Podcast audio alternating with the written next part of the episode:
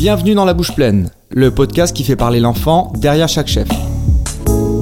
Dans ce nouvel épisode, on va faire une petite pause de l'hiver et prendre un peu le soleil dans le sud de la France avec le bel accent du chef Grégory Paul. Je me souviens, il y avait un petit running guy qui était euh, dans la famille que, que ma tante disait souvent, c'était il vaut mieux les avoir en photo que à table. Parce qu'ils mangent comme... Ils doivent vider le frigo. Hein. C'est ça, non mais tu vois, ils mangent, que- ils mangent comme des grandes personnes, mais oui. Ensemble, on a parlé de vieille musique française, mais aussi du goûter à 4 heures que les Français connaissent bien, et surtout de ces fameux repas de famille du dimanche. C'est- toujours une fête le repas. S'asseoir à table, pour moi, ça n'a jamais été compliqué ou difficile. C'était même plus difficile de me faire sortir de table. Ok. Je suis gourmand, je veux manger. je- Greg a débarqué à Montréal en 2008. À l'époque, il a travaillé pour différents restaurants, mais n'est pas heureux. Ce qu'il veut, lui, c'est son restaurant, où il pourra créer un climat convivial, proche d'une petite cantine, et y servir ses recettes familiales. C'est finalement ce qu'il fera avec le restaurant Milex en 2012. Je veux surtout offrir euh, la convivialité, mais offrir une cuisine accessible. C'est surtout une cuisine qui, qui me fait plaisir. D'accord, ok. Quand je cuisine, c'est surtout pour moi. Qu'est-ce que j'aime, qu'est-ce que j'ai envie de manger aujourd'hui? Ben, Ce soir, j'ai envie de manger une lasagne, ben, ben, demain, on a la lasagne au menu. D'accord. Ça, c'est notre petit plat du midi avec de la salade. Ouais. La lasagne, c'est la recette de ma maman, D'accord. tu vois, que je mange depuis que j'ai 3 ans. Donc tu fais de la cuisine très intuitive, sur très- tes envies, ce que tu as aimé. Tu fais pas un truc genre je fais une cuisine française. Je pense que c'est une question de goût. Le, le sud de la France, ça fait partie de mon goût. L'ail, le persil, le citron, il y en a presque de partout.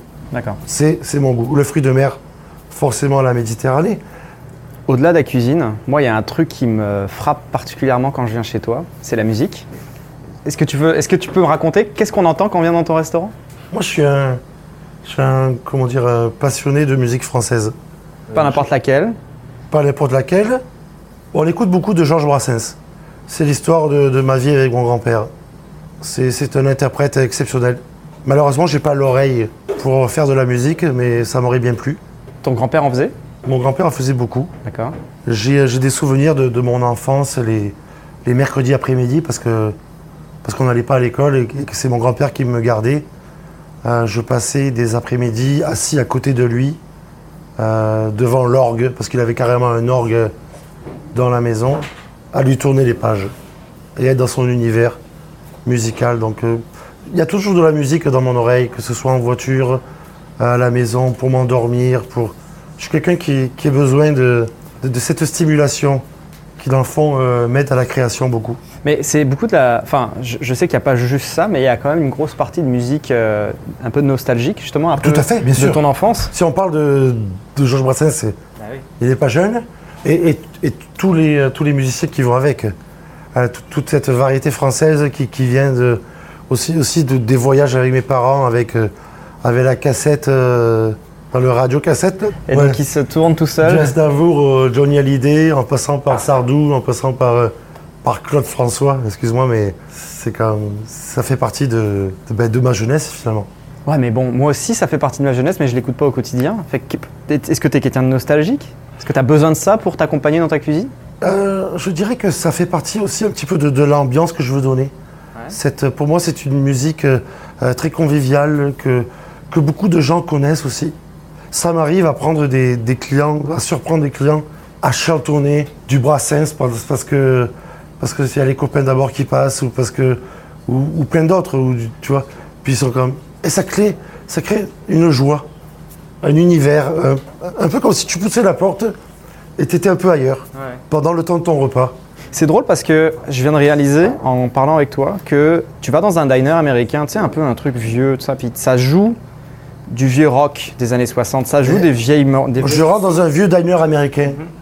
Je suis à la maison. Voilà. Je me sens bien. Parce que je suis dans cette atmosphère-là.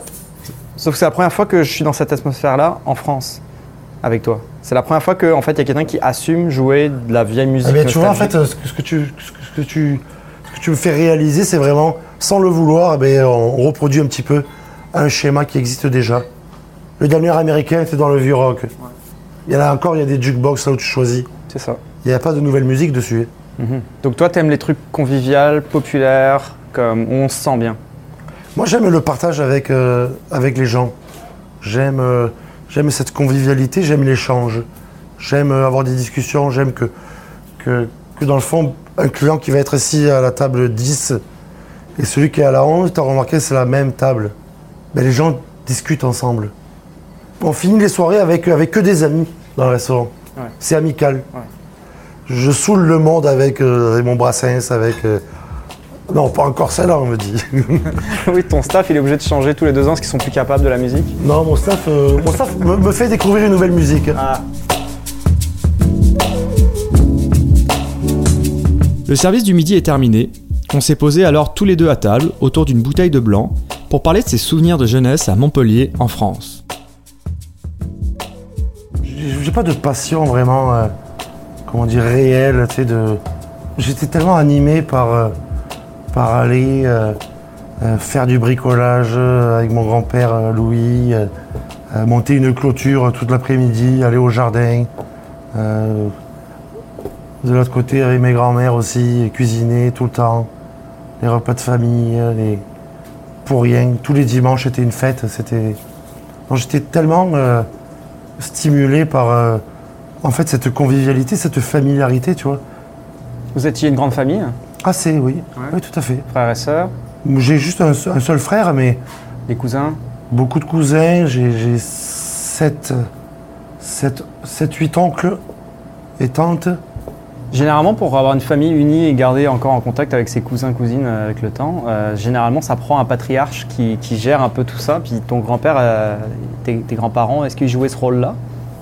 Forcément, mes grands-parents ont toujours eu euh, cet esprit de famille, que ce soit des, des deux côtés, du côté de mon père et du côté de ma mère. Des gens qui se réunissaient très souvent.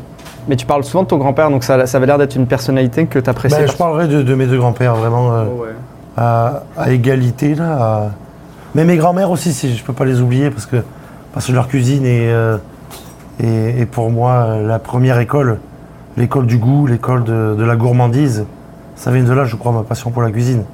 Mais tes grands-pères, ils amenaient autre chose? Et ils amenaient aussi de la cuisine, euh, leur façon, euh, leur grillade, leur, leur recette à eux. Mais, mais les grands-mères, c'est une cuisine de tous les jours. Une cuisine que je vais manger, euh, c'est vraiment populaire, simple.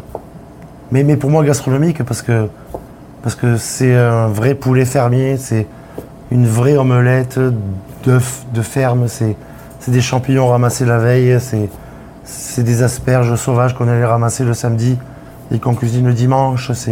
C'est toujours une fête le repas. C'est pas ça n'a jamais été un, comment dire euh, s'asseoir à table pour moi ça n'a jamais été compliqué ou difficile. C'était même plus difficile de me faire sortir de table. Ok. Tu vois, c'était- je suis gourmand, je veux manger. Je... On mangeait quoi justement dans ces repas de famille? On mangeait euh, une cuisine très populaire française. Un avaret d'agneau, que ce soit une, une moule euh, cuisinée avec, euh, avec les quelques calamars qu'on a. Que ce- une, une cuisine que j'appelle souvent une cuisine de, de, de, de- de qu'est-ce qu'il y a dans le frigo. De... On n'avait pas le même frigo parce que euh, pr- présentement, tout ce que tu viens de me dire, j'ai aucune idée des plages. Ouais, mais avec pas grand-chose, ma grand-mère était, ou mes grand-mères sont capables de, faire rêver euh, un bout de jambon, trois poireaux. Alors oui, on va acheter un bout de lotte, un bout de, une dorade, euh, tout ça, mais c'était toujours euh, presque un, goût euh, signature, tu sais, propre à, à la Méditerranée, très iodé. Donc quand, je passais mes après-midi avec mon grand-père euh, Jean sur la plage, ben, on ramassait des moules sur les rochers. On ramassait des crabes. S'il y avait un oursin, on le prenait, on le mangeait. Et le soir, on mangeait, ben, ou le lendemain, on mangeait une soupe aux crabes. En- ma grand-mère allait farcir les moules. Alors, on avait pêché une dorade, bravo, ben, une petite grillade de dorade. Tu parles beaucoup de poissons, de crustacés et de légumes, ce qui sont, je pense, les trois trucs que les enfants détestent. Toi, t'avais pas l'air d'être dans cette catégorie-là? Ah, pas du tout. Moi, j'ai toujours tout aimé. Je pense que, de toute façon, ça fait partie de l'éducation qu'il faut vraiment inculquer à, ses enfants. J'ai une anecdote, j'avais 3 ans. J'étais parti en week-end avec euh, mon oncle Philippe et ma tante Conchi. On s'est arrêté euh, dans un resto pour, euh, pour manger. Puis on est à table au resto et puis le serveur arrive, il prend la commande. Et puis les enfants, menu enfant, c'était caché haricots verts à l'époque. C'était non.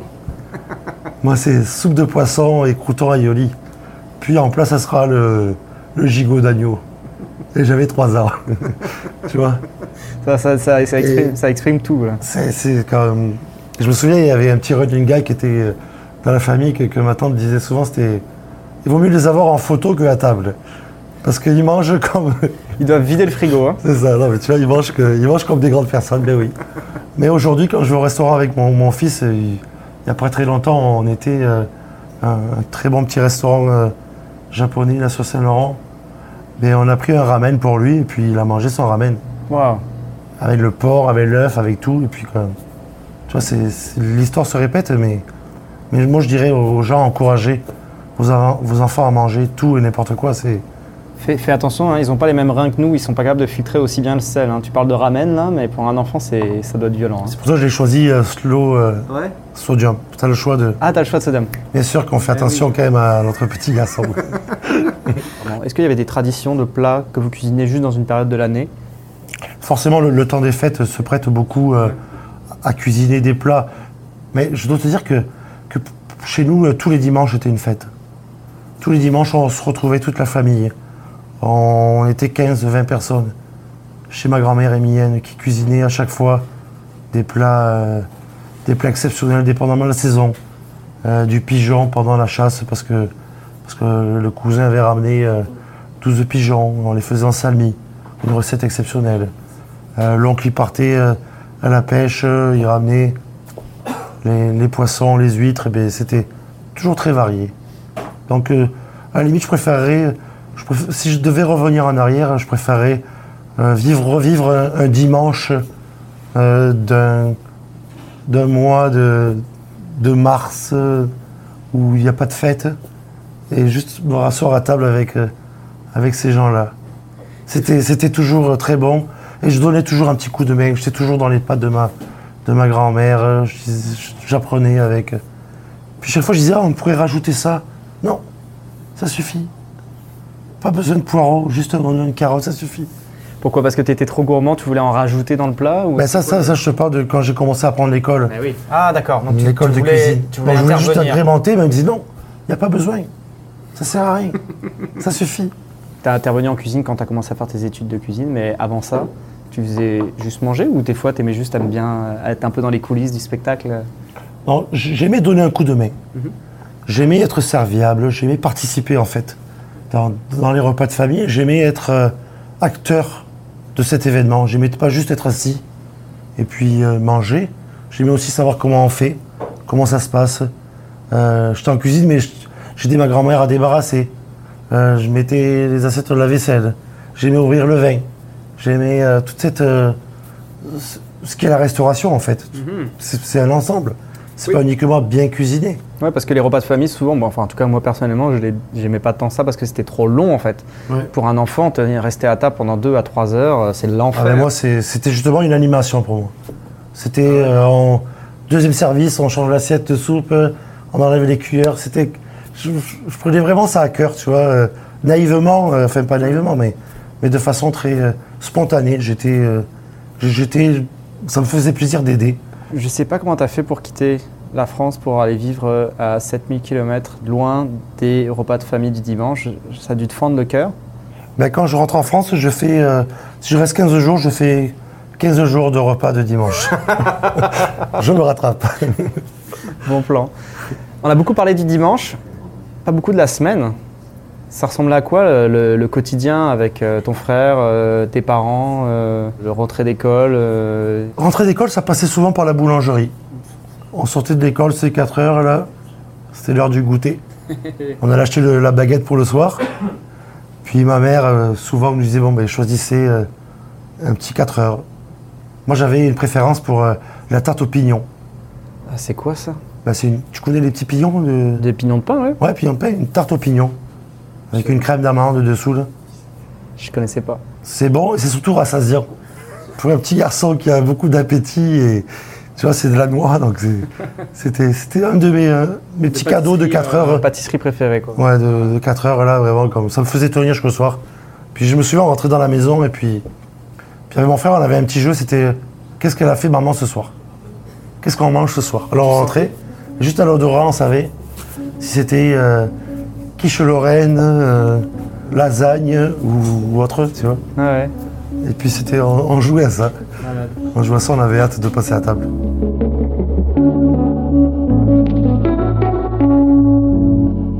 Dans chaque épisode de La Bouche Pleine, le chef invité doit cuisiner un plat qui a marqué son enfance. Et c'est presque un repas du dimanche midi que Greg m'a préparé, avec deux services. Ah, c'est vrai qu'on doit cuisiner, les gars. Putain. Ah, parce que t'as besoin de ta brigade pour cuisiner Euh, oui.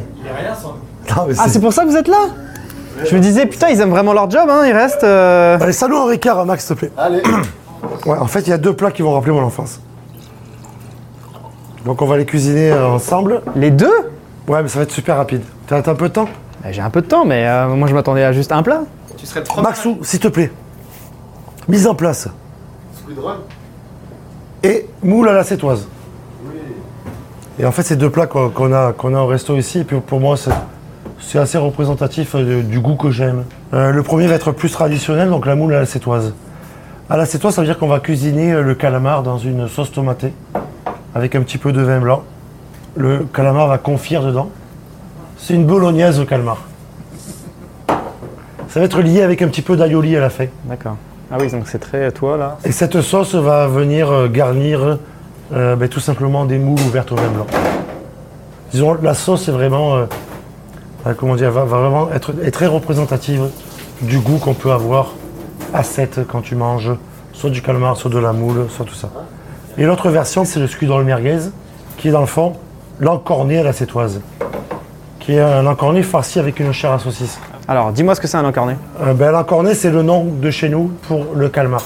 Et donc, ce, ce tube-là, tu vois, que c'est un tube là, nous, chez nous, on va le farcir avec une chair à saucisse.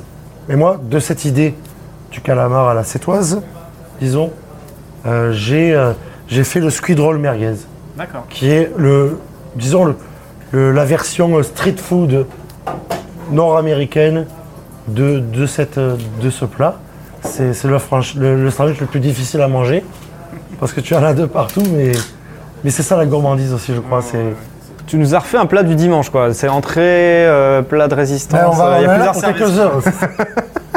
Bon, vas-y, c'est parti, on va Alors, en cuisine. cuisine, Montre-moi ça. Ok, donc là en fait on a parti une petite russe avec euh, vin blanc, échalote, un petit peu de, de céleri. On va ouvrir les moules avec ça. On a la chance d'avoir des super moules, tu vois, organiques. Mettre un couvercle. Ouais. Et en parallèle, j'ai déjà fait une. J'ai déjà ma base de sauce. C'est le calmar, tomaté, vin blanc. Donc là, on va le réchauffer. Et après, on va venir le lier avec l'aioli. En attendant, ce qu'on va faire, on va préparer le scu dans le merguez. Donc là, on va commencer par mettre la merguez en cuisson. Mettre un petit peu d'huile. Ça risque de fumer un peu. Donc là, t'as ta- t'as taillé l'encorné. C'est une, une technique euh, un petit peu japonaise. Ouais, hein. C'est taillé de biais à 45 degrés, je dirais, dans les deux sens. Donc du coup, ça fait des petites écailles. Et ça, ça va aider quand tu, quand tu le mâches, quand tu l'arraches, à, à se détacher. Et surtout qu'il va se rouler sur lui-même. On va mettre le pain ici un petit peu à toaster. Un petit peu de sel. Un petit peu de poivre. Bien sûr, un petit peu d'espelette. Ça, c'est mon, c'est mon poivre à moi, là. C'est comme... On va huiler un petit peu la plancha. On met le calamar dessus. On met la merguez dedans. Puis là, regarde, il va rouler tout seul. Tu vois les écailles, là, comme elles sont... euh, Ah ouais, c'est beau. On va faire ça comme ça, ici. là. On va le dresser ici, là. Ok, la moule est finie de cuire. Je l'ai arrêtée.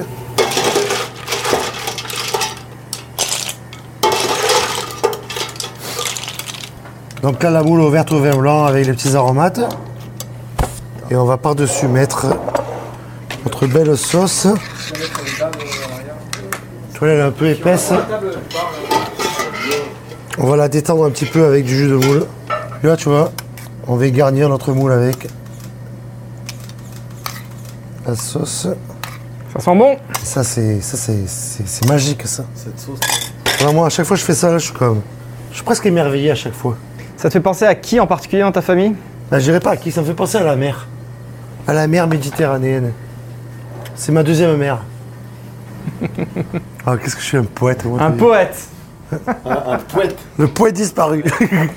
non, je commence à manger parce que ça refroidit là, et puis j'aime pas ça. euh, Manger trop froid. Ça, ça te rappelle quoi? Un dimanche. À Bamako? Un dimanche en famille. À Bamako. J'ai été à Bamako, mais non. Heureusement que je fais pas de cholestérol. Tu vois, la gourmandise, là, c'est ça. Et surtout qu'on le partage, c'est ça qui est beau. Les gars, vous mangez un bout avec nous, quoi? Les mecs, comme ça, on mangera pas, hein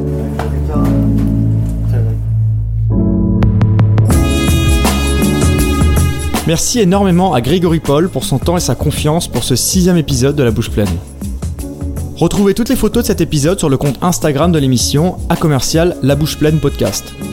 D'ailleurs, n'hésitez pas à me dire en commentaire le ou la chef que vous aimeriez entendre dans l'émission. Identité sonore par Clément Leduc et Gabriel Gagnon. Identité visuelle de Tirsa. Ce podcast est encore jeune, alors n'hésitez pas à mettre 5 étoiles sur Apple ou Google Podcast et surtout d'en parler autour de vous.